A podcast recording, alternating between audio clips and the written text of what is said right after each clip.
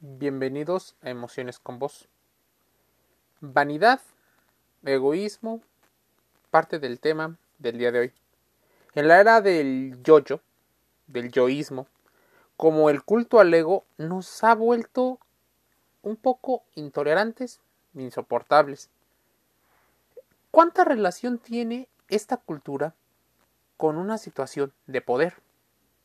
¿Te ha pasado que has visto cómo se presumen las vacaciones, se exhibe la última medalla de alguna situación, se autopromocionan los realities. El culto al ego se ha convertido en un problema que va más allá de la ansiedad y de la depresión.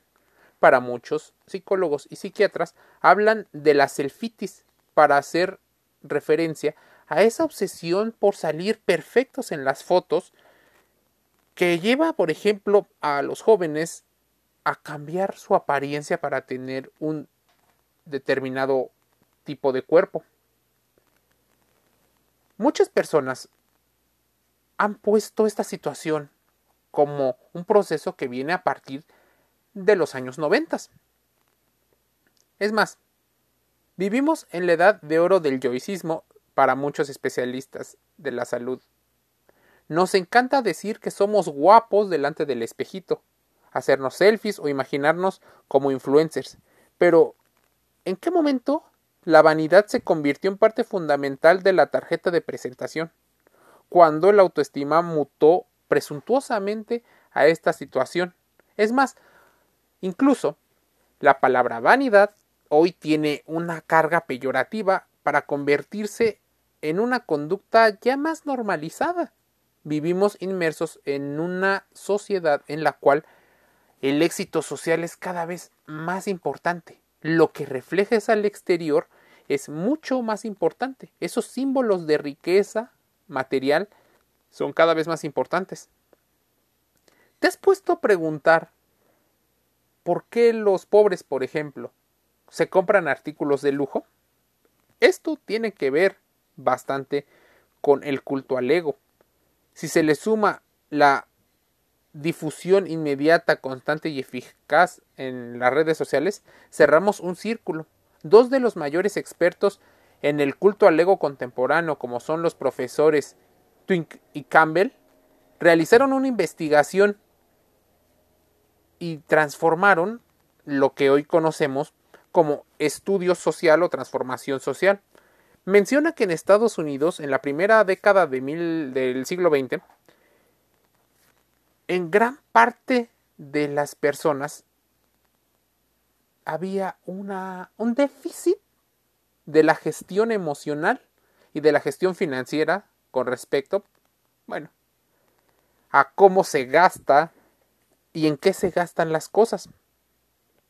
Gracias a un flujo de dinero sin control que alimentó la ilusión de que en cualquier día podían permitirse una situación, empezó a bombear a partir de la economía deuda, mucha deuda. Y esa deuda propició también una epidemia de lo que ellos llaman narcisismo, publicado en muchas situaciones y revistas. Imaginémonos el narcisismo social como un taburete que reposa en las cuatro patas, sostienen los autores del libro. Una cultura mediática de la fama superficial, el Internet, el crédito fácil y mucha, mucha metodología con respecto a los símbolos. Sobre todo aquellos que te hacen ver como una persona de mayor posición, de mejor salud y en general todo trata de representar algo diferente. La inflación narcisista del yo fue hermana gemela de la inflación crediticia. Ambas son burbujas, pero la del crédito ha encontrado un tope, porque si no existe capacidad para comparar aquellas situaciones, la inflación ahora viene en la capacidad de lo que tuviste, o por ejemplo, de las experiencias más relacionadas ahora con la salud emocional. Si tú buscas en Google cómo ser uno mismo, te arroja 4.5 millones de resultados. Imagínense qué hubiera pasado si muchos de los especialistas como Sigmund Freud hubiera tenido Internet. Eso fue, por ejemplo, hace un siglo. Sigmund Freud y su teoría del psicoanálisis y la mitología griega ha hecho una situación donde hoy podría parecer como un Nostradamus. Predijo muchas de las cosas y de los comportamientos que el humano iba a tener, pero no con una situación o ese un interés futurista, sino más por una situación en la cual entendía comportamientos y las motivaciones que tenía el humano. Se ha convertido, por ejemplo, en una situación que incluso ha llegado a películas como Black Mirror. Una preocupación que va más allá de los clásicos cuadros de ansiedad y episodios depresivos asociados al desajuste entre las expectativas y la realidad. Mucho de cómo vemos la realidad tiene que ver justo con cómo nos percibimos, cómo está inundado el contexto de símbolos de situación social. Muchas personas creemos que pensamos lo que pensamos solo porque alguien nos lo enseñó y porque en la sociedad en la que vivimos se premia esa situación. Pero no existe un concepto de autocrítica, de reflexión y de pensamiento mucho más profundo. Para prevenir el narcisismo, es posible educar a tu hijo para ser feliz, pero entender que perder también es parte del proceso. No se busca solo ser el mejor, porque a veces para ser el mejor hay que pasarle por encima a la gente, y eso rompería con el ciclo social.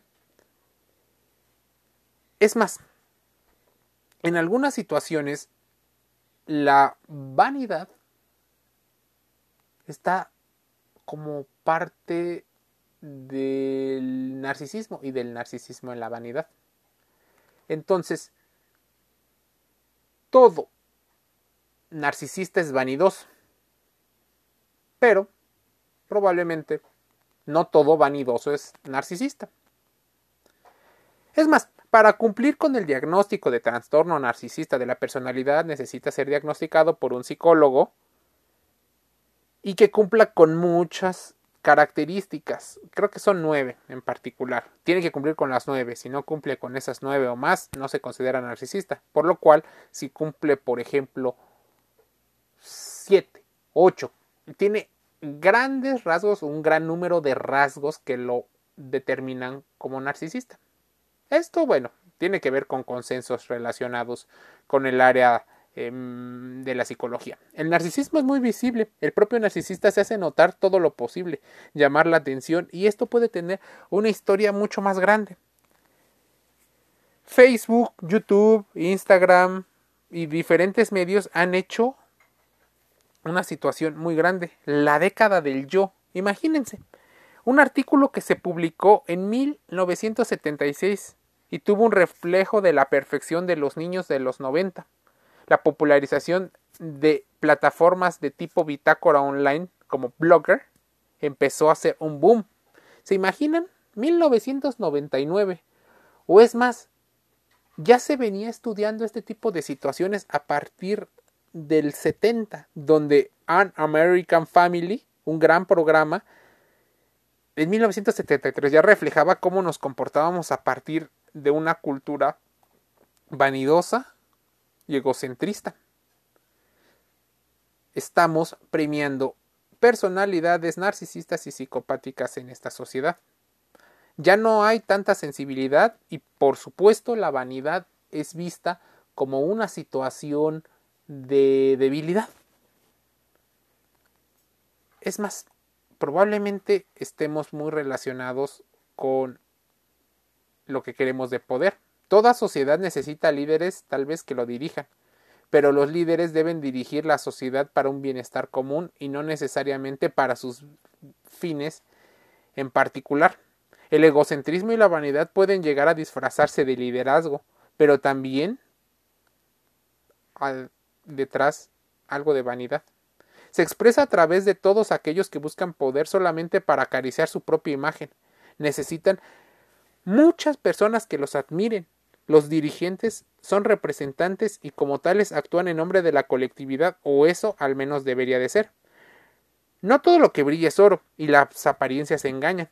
Los narcisistas y los vanidosos normalmente son personas encantadoras, no solo por su físico, que podría ser o no ser muy atractivo, sino por su gran capacidad de utilizar técnicas que en la psicología y vistos desde la parte buena son muy positivos, pero ellos, por ejemplo, utilizan la fantasía, utilizan la idealización, la proyección y utilizan el arte de camuflarse con las personas con las que hablan, para que la gente se identifique y como unos animalitos no sientan miedo, confíen en ellos y a partir de ello les permitan tener poder y riqueza. Si usted fue, es o desea ser una autoridad, jefe o director, la pregunta es la siguiente. ¿Cuál es el motivo para que usted desee ser líder? Otra pregunta podría ser, ¿siente el impulso de hacer el bien o de construir la colectividad? ¿O bien? Solo está ansioso de admirar su propio rostro reflejado en la investigación de la vanagloria. Subirse al caballo de la arrogancia, la prepotencia y la vanidad es parte de mucho de esta cultura. Pero la vanidad puede más a la hora de construir una marca alrededor de nuestros dirigentes que les proyecten esa aspiración para lograr posiciones de privilegio en la escala del poder. Nosotros a veces le damos poder a las empresas, a los líderes o a aquellas personas que pueden y tienen la capacidad de abusar en muchas ocasiones por que nos han enseñado así. Creemos que eso es lo normal. Y tal vez porque nadie nos enseñó a cuidarnos a nosotros mismos, tener un concepto autocrítico. Vanidad, egocentrismo y la cultura del yo. Parte del podcast del día de hoy. Te invito a contrastar toda la información que aquí escuches, a hacer pensamiento crítico y a suscribirte a Google Podcast y Spotify para que no te pierdas ninguno de nuestros podcasts. Te envío un saludo.